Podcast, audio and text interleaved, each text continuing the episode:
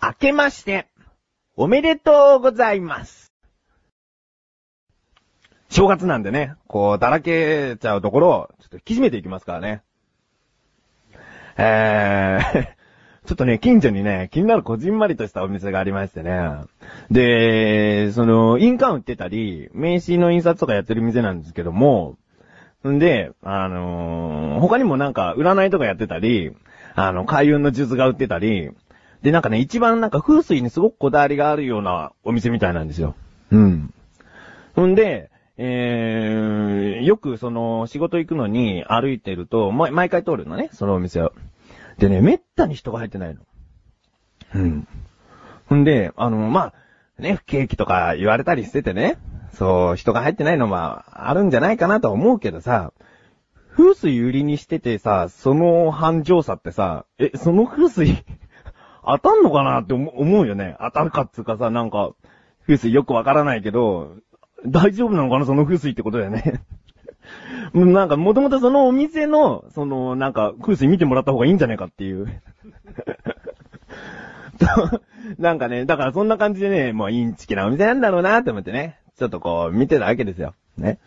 だけどね、なんかもう本当に、もうかれこれ、一年弱、そのお店の前通ったりしてると、もう一人で真面目にやっとる兄さん見てね、なんか、だんだんとなんか繁盛しないかなと思っちゃうんですよね。だからこの時期、その、そういったものでね、円滑ぎで多少の繁盛をね、するかもしれないんでね。うん。そういうのを祈りつつ、新年一発目のタイトルコールいきます。菊池翔のなだらか向上心。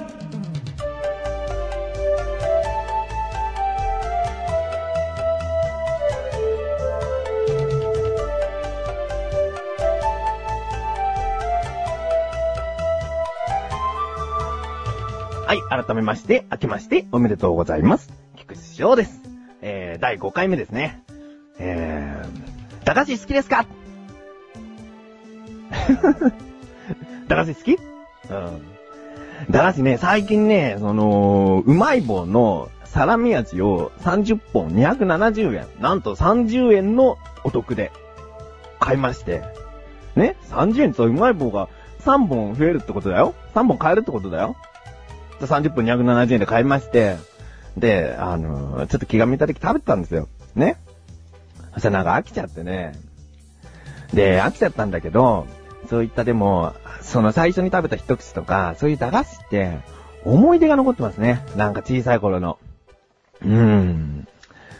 ほんでね、あの自分が一番好きな駄菓子は、あのアイスクリームなんかに使われてる、コーンで、ちっちゃいコーンで、砂糖の塊みたいなのが入ってるやつ。その、本当に砂糖じゃないんだけど、なんか、こう、練った砂糖が固まったって感じのやつ。ほんで、歯触りはもうパリパリサクサクなんだけど、なんかね、あれが好きですね。うん。他にもね、そのコーンになんかね、綿、綿っぽいね、砂糖みたいな、グミみたいな綿みたいなのが入ったね、やつもあってね。それも好きですね。だ結局アイスクリームのコーンが好きなだけかもしれないですね。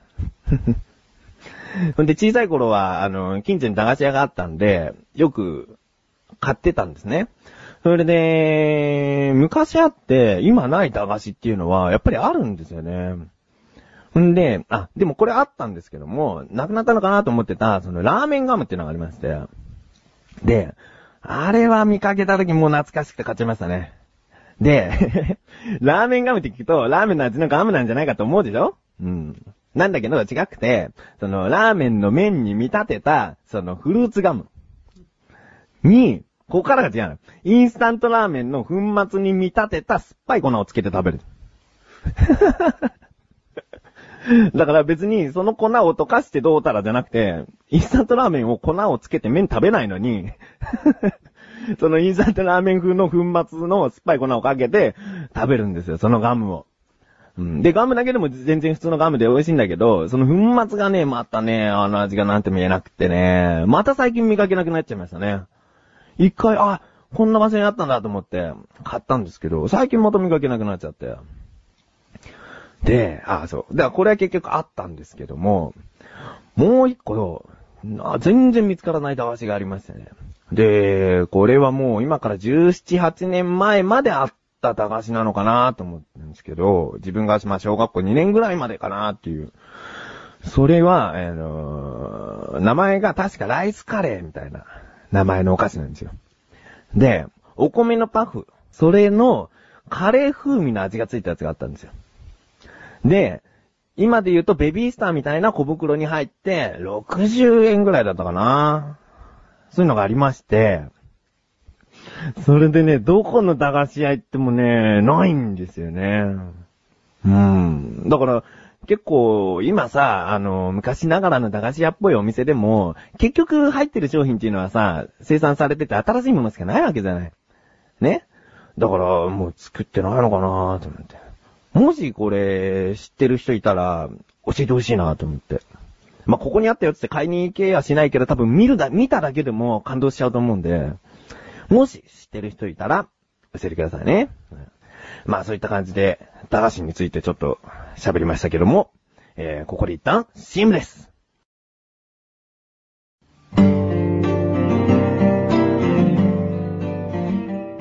関本信也です。小高祐介です。関本小高のワンルームは2週間に一度の水曜日更新。様々なコーナーを設けたトークバラエティ番組です。小高さん今日はどんな話をしてくれますか？まずは、関君が面白いことを言ってくれたら、それは勘弁です。関本小高のワンルーム、ぜひお聞きください。前半と後半と共にお願いします。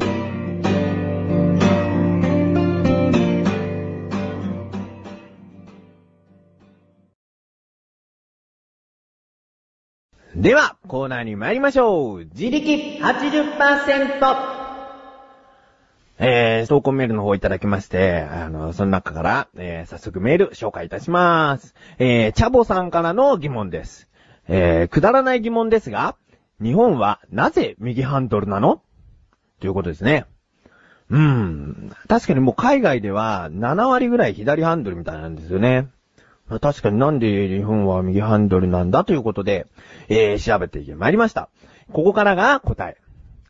えーそもそも日本が右ハンドルなのは、イギリスの真似をしたからという説があるそうです。うん。で、もともと、なんでイギリスが右ハンドルだったのか。ってこと、ことですよね。まあ、日本が真似してイギリスの真似をしたから右ハンドルっていうことじゃ、ちょっと説得力ないんでね。うん。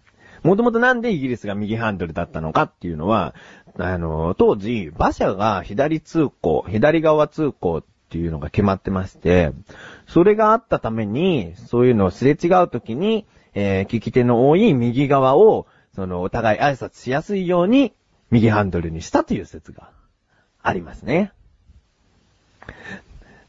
でも、あのーいろいろ調べてみたんですけども、全部そういった説があるってことなんですよ。うん。確実に、こういったことでなりましたっていうのはちょっとわかんないんですね。えー、そういった感じでいいですかね。ちょっと、じゃあ、海外はなんで左ハンドルが多いんだっていうところを、ちょっと、爪が甘かったですね。調べてきませんでしたね。なんか、なんかすごいブーっとした顔は、調べてくればよかったなそんな、そんな、そんな顔されるんだったらなえー、じゃあ、続きまして、自分からの疑問。ガムって、なんで溶けるの？ということですね。えー、皆さん、ガムを溶かしたことありますか？あのー、チョコと一緒に食べると溶けてしまうみたいですね。うん。で、自分も経験したことあるんですよ。んで、なんでそのドロドロドロドロしてっちゃうのかっていうのを調べました。ここからが答え。えー、ガムは、唾液のような水分では溶けることはないんですけれども、油で溶ける性質を持ってるみたいですね。うん。それでチョコに含まれる、そのココアバターなんかの、その油分で、あの、化学反応が起きて、そのガムが溶けていくっていうことなんですけれども、だから、天ぷらとか、とんかつとかと一緒に食べても溶けてしまうみたいですよ。だからもこれぜひね、お試しあれってことで。天ぷらと一緒に。まあガム食いながら天ぷら食べてみたらいいと思うよ。あ、本当だってわかるんじゃないの？これね、それで。うーん。でも、でも、実は、あのー自分は、特にガム以外のものを口に含んでいないのに、ボロボロと粉状になって溶けてしまったことがあるんですね。これも調べてみたんですけども、これなかなかわからなくて、難しくて、答えがないんですよ。ね？で、いろいろな、その、また説をちょっとお伝えしますね。えー、口に残った、その、最近、あのーずっと口を噛み噛みしてると開いたり閉めたりするでしょ？その時にどんどん入ってくる細菌が、ガムの、ガムのそのベースを分解しているんじゃないか。っていうことと、単に噛む回数で、そのガムの結合性が弱くなって、ボロボロボロボロしてくるんじゃないかっていうことなんですね。だね、ちょっとこれ、実はまだはっきりと分かっていないので、こちらちょっといずれまた調べてみたいと思いますので、すいませんが、ちょっとまだ分からないんでね。あの、今度調べてきますよ。その、何？ロッテだとか？電話して？聞いてみますから。うん。徹底的にちょっと問い詰めてやろうと思うんで。うん。これ期待しててください。うん。で、ちなみにですけれども、えーガムは溶けても溶けなくても、飲み込んだガムっていうのは、体内で吸収されることがなく、そのまま便となって出てくるみたいなんですね。だからよくガムを飲むとお腹を壊すとか言いますけども、まあそこまで悪いものでもなくて、例えば、その、なんだろうな、溶け、溶けてきたガムを飲めば、便秘が治るんじゃないかな。とかね。固まったガムを、その食べれば、その、ちょっと下痢気味が治るんじゃないかな。っていうね。でもね、自分はね、中学校の頃ね、よくガムを飲んでね、下痢収まってましたよ。うん。これはたまたまかもしれないけどね。あ、なんか、まあ、そんな顔するよね。これ事実じゃないから。これ、自力80%の20%の部分だから。まあ、そういったことで、こういった疑問の方、お待ちしておりますので、どしどしとご投稿ください。そして、あのー間違ってたことがありましたら、また、いつものように教えてください。今のところ来てないんで、間違ってないんですかね？第1回、第2回、第3回、第4回。間違ってないのかな？これ。なんで首かつげられるんだろう。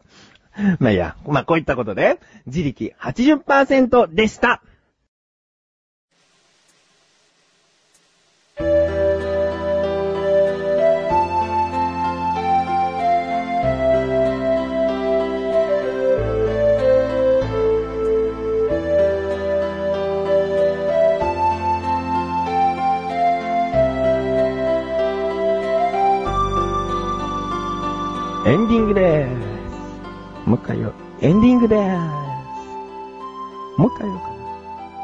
エンディングでーす。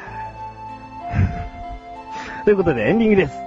えー、今回、ちょっと、ね、新年早々、駄菓子の話って、とお思いの方、いますかねこれ、関本がなんか、あのーちょっと話してほしいテーマあるって聞いたら、駄菓子が、どうすか？みたいな。なんかどっから拾ってきたことかわかんないけど、ダースのことを、なんか話してみました。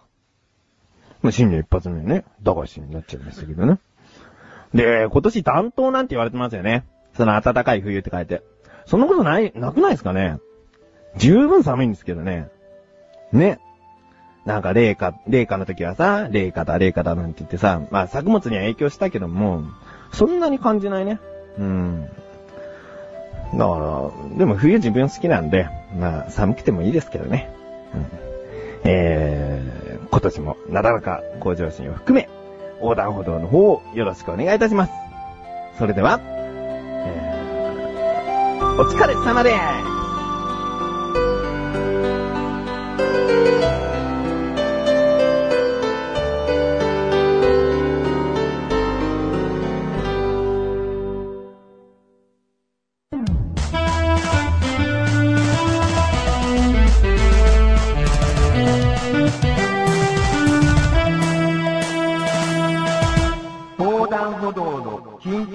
急招集。